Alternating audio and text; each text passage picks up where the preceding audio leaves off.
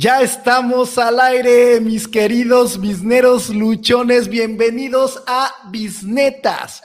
Hoy vamos a tener tres temas sumamente interesantes. El primero es Elon Musk nos baja las estrellas. Oscar Millar, ¿cómo estás? Bienvenido. Hola Adolfo, pues aquí listos ya para trabajar. El segundo tema que vamos a estar viendo es cómo está aplicando BBVA esquemas que se utilizan normalmente en diseño de aplicaciones y software y tecnología para trabajar sus recursos humanos.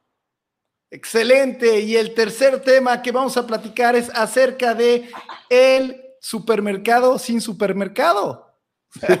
Esto cómo es, vamos a hablar de justo. Vamos a hablar de super sin tiendas.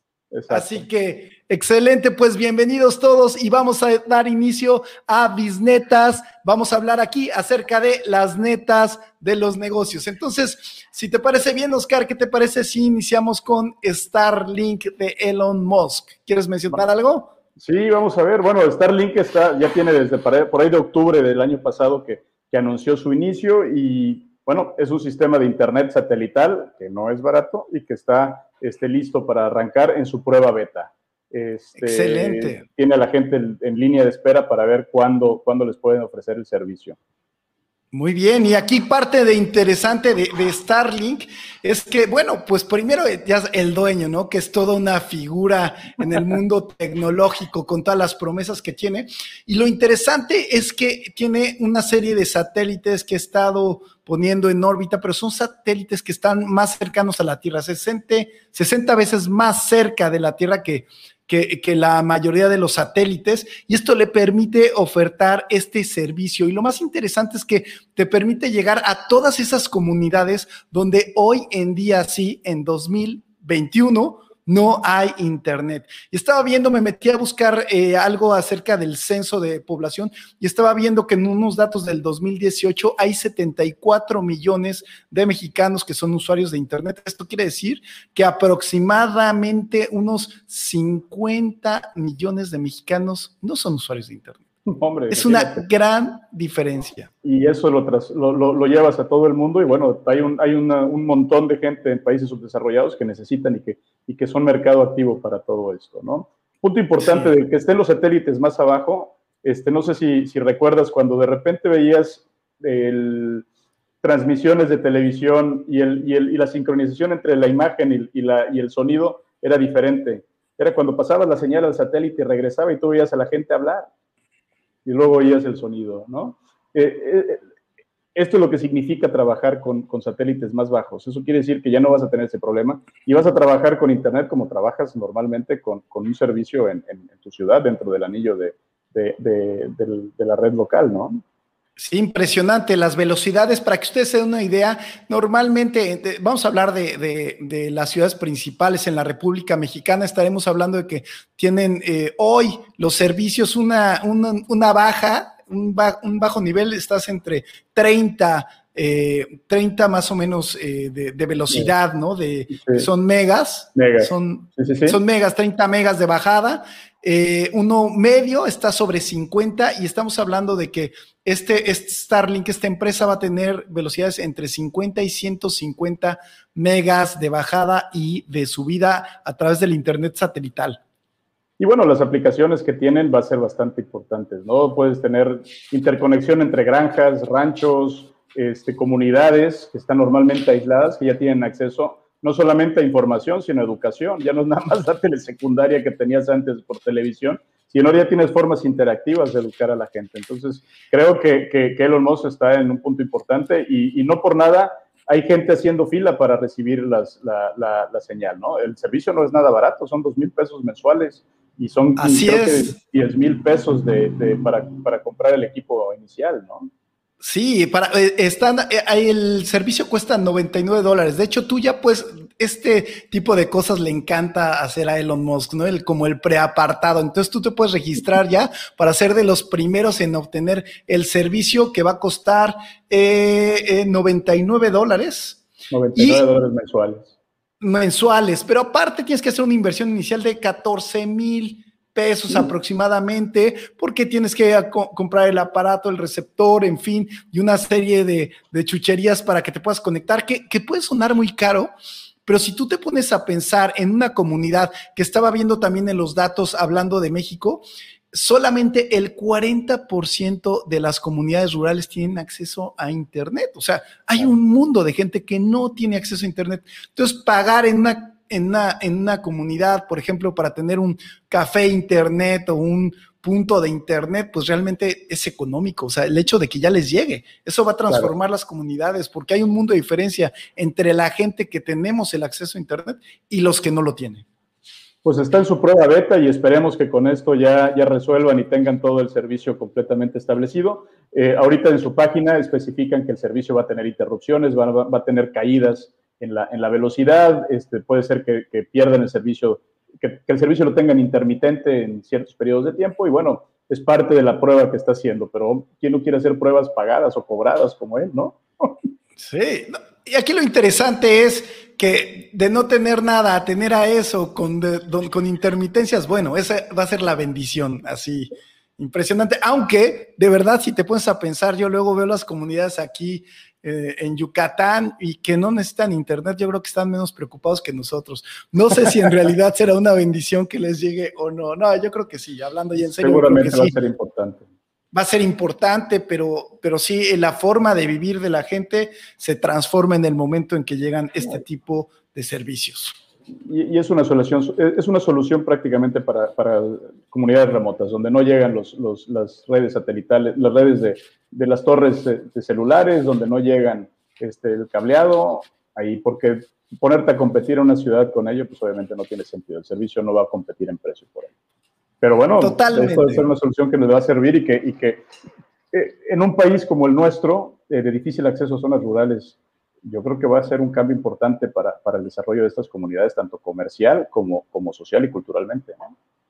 Totalmente, y eso nos lleva a ligar nuestro siguiente tema, porque este tipo de ideas, estas innovaciones que nos trae Elon Musk, ¿no? Que siempre está pensando fuera de la caja, nos hace hablar de, de, este tema de design thinking, ¿no? Como factor estratégico para las organizaciones. Entonces, te dejo el siguiente tema. ¿Cuál es? Platícanos, Oscar. Pues mira, te cuento que, BBVA en el 2014 se dio la tarea de corregir o de, o de modificar las aplicaciones que tenía, los servicios que tenía para asegurarse que sus usuarios, bueno, que las aplicaciones resolvieran a sus usuarios los problemas de gestión que tenían. Y para esto formó algunos grupos de trabajo este, específicos, unos pequeños grupos orientados a tarea, este, y utilizó esquemas definidos como, como eh, gestión de, diseño, ¿no? En, estos casos trabajó temas de UX, diseño en, en experiencias basadas en, usuario, en, en User Experiences. Este, utilizó también el, el, Design Thinking, el pensamiento basado en diseño, que normalmente son aplicaciones o son metodologías establecidas para, para desarrollo de tecnologías de información. Eh, sí. Él inició con esto pensando en, o ellos iniciaron con esto pensando en las aplicaciones de su usuario y pronto derivó en otras cosas. Sí, aquí lo interesante, a ver, tengo aquí una nota porque sé lo que es design thinking, pero me metí a internet antes para tener así exactamente qué es design thinking y eh, dice que es una metodología que considera tan importante el análisis y el, el análisis y el raciocinio como la intuición para la resolución de problemas. Eso es, o sea, es ponerte con el usuario a realmente escucharlo y este es un método que se utiliza desde hace muchos años, comentábamos, ¿no? En el tema de sistemas. Lo importante aquí es cómo en BBVA lo trasladan de, de, de, ser algo de sistemas, porque de hecho todo esto surge porque en el momento en que ellos tienen que renovar su aplicación para el teléfono, que de hecho tienen catalogada la mejor aplicación para teléfonos, la tiene BBVA eh, a nivel mundial, por tres años consecutivos obtuvo ese, ese, ese galardón, pues bueno, de ahí surge la idea de, ok, ¿por qué no hacer esto en otras áreas? Y de ahí se van a el factor humano, a recursos humanos a implementarlo. A recursos humanos. Y eso derivó en, en tener y aplicar el design thinking y, el, y el, el, las experiencias basadas en usuarios este, para cómo opera la gente en la compañía. De ahí terminaron con áreas como talento y cultura, Employee Value Proposition, que normalmente estamos pensando en la propuesta de valor para el cliente. Aquí estás pensando en la propuesta de valor para su empleado, que, que, que, bueno, a mí me parece una, una, una idea estupenda, ¿no? Este, las experiencias de empleado, adquisición de talento. Sobre todas estas áreas, ahí están trabajando y diseñando la forma de operar para atraer la mejor gente, para retenerla y para asegurarse que la gente esté trabajando en lo que ellos quieren. Sí, pero es increíble a lo que lo que le han estado apostando porque esto, bueno, primero me llama la atención que esto surge en España, desde el 2014, ¿no? Pues en su sede, en BBVA, y de ahí empieza a recorrer el mundo y llega a México, pero también cómo ya empieza a llegar este tipo de nuevas tendencias de, una empresa española, eh, y ya no nada más, porque realmente esto ya se había estado dando un poco en Apple, en Google, en Amazon, ¿no? En este tipo de empresas, pero ya se está trasladando a otras latitudes este tipo de, design thinking o de, UX, ¿no? De, estas experiencias basadas en, en el usuario y centradas en ellos. Entonces, se, se pone esta situación muy interesante eh, porque por aquí tenemos cinco etapas del UX. No sé si nos quieras platicar acerca de ellos, Oscar. Fíjate que el, punto importante de todo esto, como decías hace rato, tienes que meterte y entender cómo trabaja tu, cliente. Todo, todo esto estaba diseñado como una metodología para diseño de aplicaciones, para entender qué es lo que quiere el usuario y de ahí empezar a ver qué ofrecerle. No tanto yo de definir como, como diseñador, definir qué creo que quieren y verlo. ¿no? Pues para esto tiene cinco etapas y en las etapas la parte importante es que están, no, si bien son iterativas, no tienes que seguirla secuencial. Puedes brincarte y puedes jugarle como tú quieras. Y esto, curiosamente, este desorden hace los equipos más efectivos, por ahí de un 25% mm. más efectivos. ¿Cuáles son las etapas? Primero es la empatía. El, el diseñador tienes que meterte en la cabeza de tu cliente, o en este caso de tu empleado, y ver qué es lo que quiere, qué es lo que necesita, qué es lo que está buscando. Después de eso, formularla. Ahí viene la etapa de definir. Una vez que defines lo que te dijo, este, tienes la idea y tienes la capacidad ya de idear y de empezar a buscar soluciones. Y ahí vienen las lluvias de ideas y ver cómo trabajar. Y de ahí te vas a los prototipos. Y una vez que tienes el prototipo, implementas y trabajas. Este, tú lo puedes hacer como tú quieras. Puedes estar hablando con tu usuario y haciendo la empatía con él y de repente se te ocurre un prototipo y te vas al prototipo. Y después regresas a armar la idea y después a revisar qué es lo que está resolviendo. Y así te vas moviendo por todos lados. El tema es trabajar de la manera más rápida con las ideas más frescas, siempre pensando en lo que necesita el usuario, no lo que tú estás buscando. Así es, eso es lo más importante, centrarte en el usuario. Y aquí encontré también una frase en, en un artículo de expansión que se los recomiendo, donde habla acerca de todo eh, esta situación de, la gestión del cambio de BBVA y eh, dice, eh, no puedes hablar de satisfacción al cliente si primero no satisfaces a tus colaboradores. Entonces aquí también no están ya nada más centrados en el cliente, sino están centrándose en sus colaboradores y esto ha traído resultados maravillosos para BBVA, por ejemplo, aquí tengo también un dato de el índice de recomendación de marca incrementó en un 90% eh, y el índice de percepción de los colaboradores al pertenecer a la institución se ha vuelto muy positivo. Entonces, como quiera que le veas, por todos lados, esto trae buenos resultados para las empresas. Es una locura, ¿no? Tiene 205 diseñadores trabajando en 320 proyectos diferentes. Este, este es un ejemplo claro de cómo basas tu estrategia o cómo, cómo estableces como el diseño centrado en tus empleados como una estrategia fundamental de tu negocio, ¿no? Este, vamos a ver cómo le va a ir con, todo ello, pero por lo visto hasta ahorita le ha ido bastante bien. ¿eh?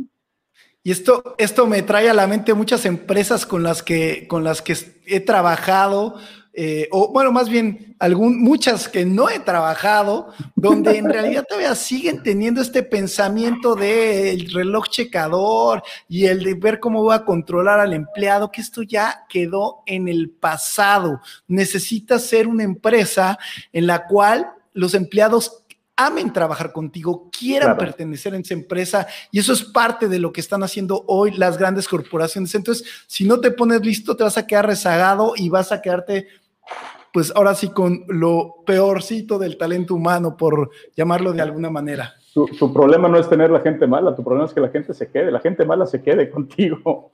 Ese, ese es el gran problema. es el gran problema.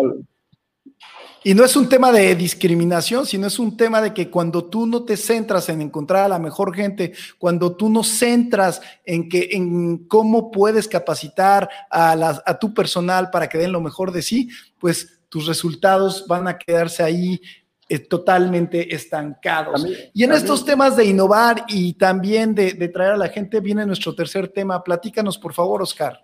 Oye, pues sí, acaba de salir la noticia de, que una aplicación mexicana eh, acaba de, recibir 65 millones de dólares de capital de inversión otra vez para, para crecer y para desarrollarse. ¿Cuál es la aplicación? Justo.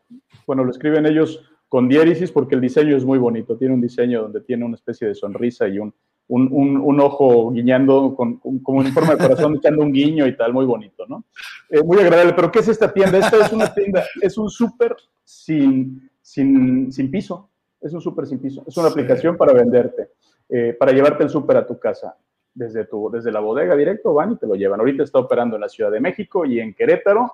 Y, y, recibieron en una ronda de capital 65 millones de dólares. Bueno, vamos a apostarle a estos muchachos y vamos a llevarlos al siguiente nivel con este dinero. ¿Cómo ves? impresionante. Y la historia también es de un emprendedor de, egresado del TEC de Monterrey, donde también eh, tiene menos de 40 años y ya está logrando este tipo de resultados y está teniendo este capital y ya su empresa está evaluada en cuánto, Oscar, ¿tienes el dato? No, el dato de la evaluación no, tiene, no tengo el dato, pero lo que sí sabemos es que están es una empresa que está pensando en, está pensada en convertirse en un unicornio, ¿no? Estos unicornios son mm. estas empresas que llegan a prácticamente eh, evaluaciones de mil millones de dólares eh, directas, ¿no? Entonces. Pues esa es la tirada, todavía no está por esos. Eso es lo que los inversionistas creen. Lo que la empresa está tirando es a cubrir y, cumplir las expectativas.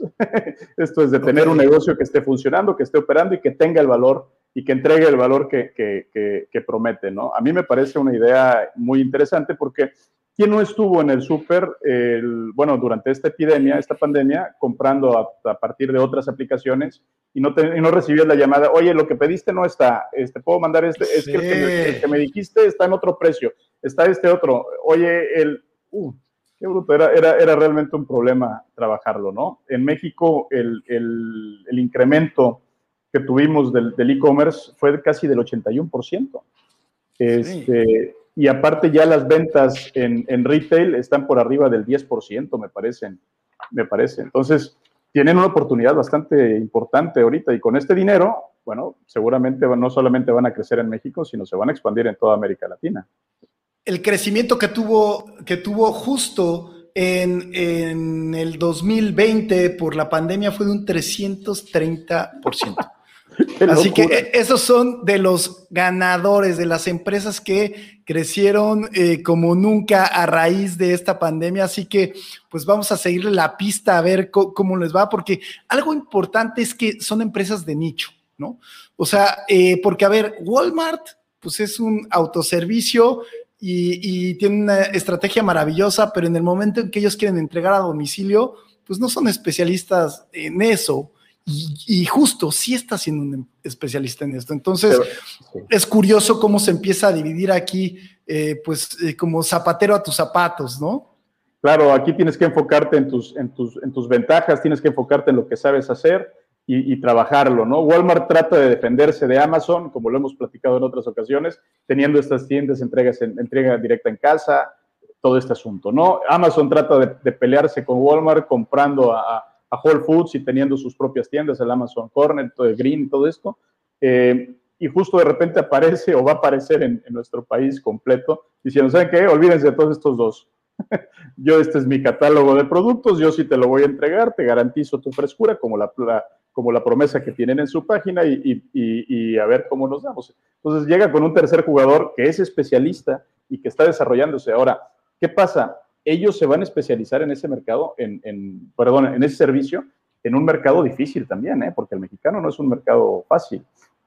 tienes que entender los temas de logística, pero aparte tienes que entender el sistema de pagos que tenemos nosotros en México. El 50%, 40% de la gente no tiene acceso a un, a un esquema de financiamiento.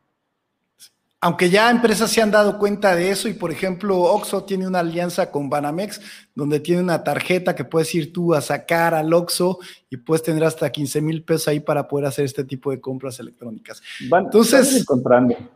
Sí, le están encontrando ahí por dónde y está súper interesante. ¿Cuál es tu bisneta para este tema de justo? Para mí la bisneta de justo es siempre hay oportunidades de mercado, enfócate en los nichos y atácalo con todo lo que puedas. Ok, me la ganaste. Para mí también está, está de justo. Es como si zapatero a tus zapatos. Eh, hay que, hay que, eh, hay muchos nichos que puedes aprovechar. Eh, la de nuestro, de, Starlink, ¿cuál sería tu bisneta? Pues la, la, bisneta de Starlink es, es atiende los mercados que no están atendidos de momento, ¿no? Lo que está haciendo Elon Musk es, es común, es, es, muy claro lo que trabaja. Entonces sí, ahí, ahí no, hay, no hay mucho que, se me hace más interesante todavía las de BBVA. Pero a ver, la tuya. A ver, pues la mía, la de, la de Elon Musk, es siempre, o sea, como siempre innovar. Siempre innovar. O sea, es como yo lo veo. Siempre está innovando y está trayendo servicios y tiene un mercado amplísimo. Y, por último. Gáname, la de BBVA, dime tú la de BBVA. échate la de BBVA, ándale, venga. Preocúpate por tu gente, para que tu gente se preocupe por tu empresa. Sí, ahí no hay eh, más. Eh, eh, no, hay más. Y para mí la bisneta ahí sería, no hay de otra, enfoque en tu personal. O sea, así, pero no hay de otra. Ya, te tienes que subir ese barco si quieres sobrevivir. Así que si te gustó este programa, por favor, dale manita arriba. Nos vemos el próximo miércoles. Compártelo con tus amigos para que lleguemos a más personas este programa de Bisnetas. Y recuerda que mañana estaremos ya en Spotify para que nos puedas escuchar. Muchas gracias, Oscar. Buenas noches. Muchas gracias a todos. Buenas noches. Hasta luego.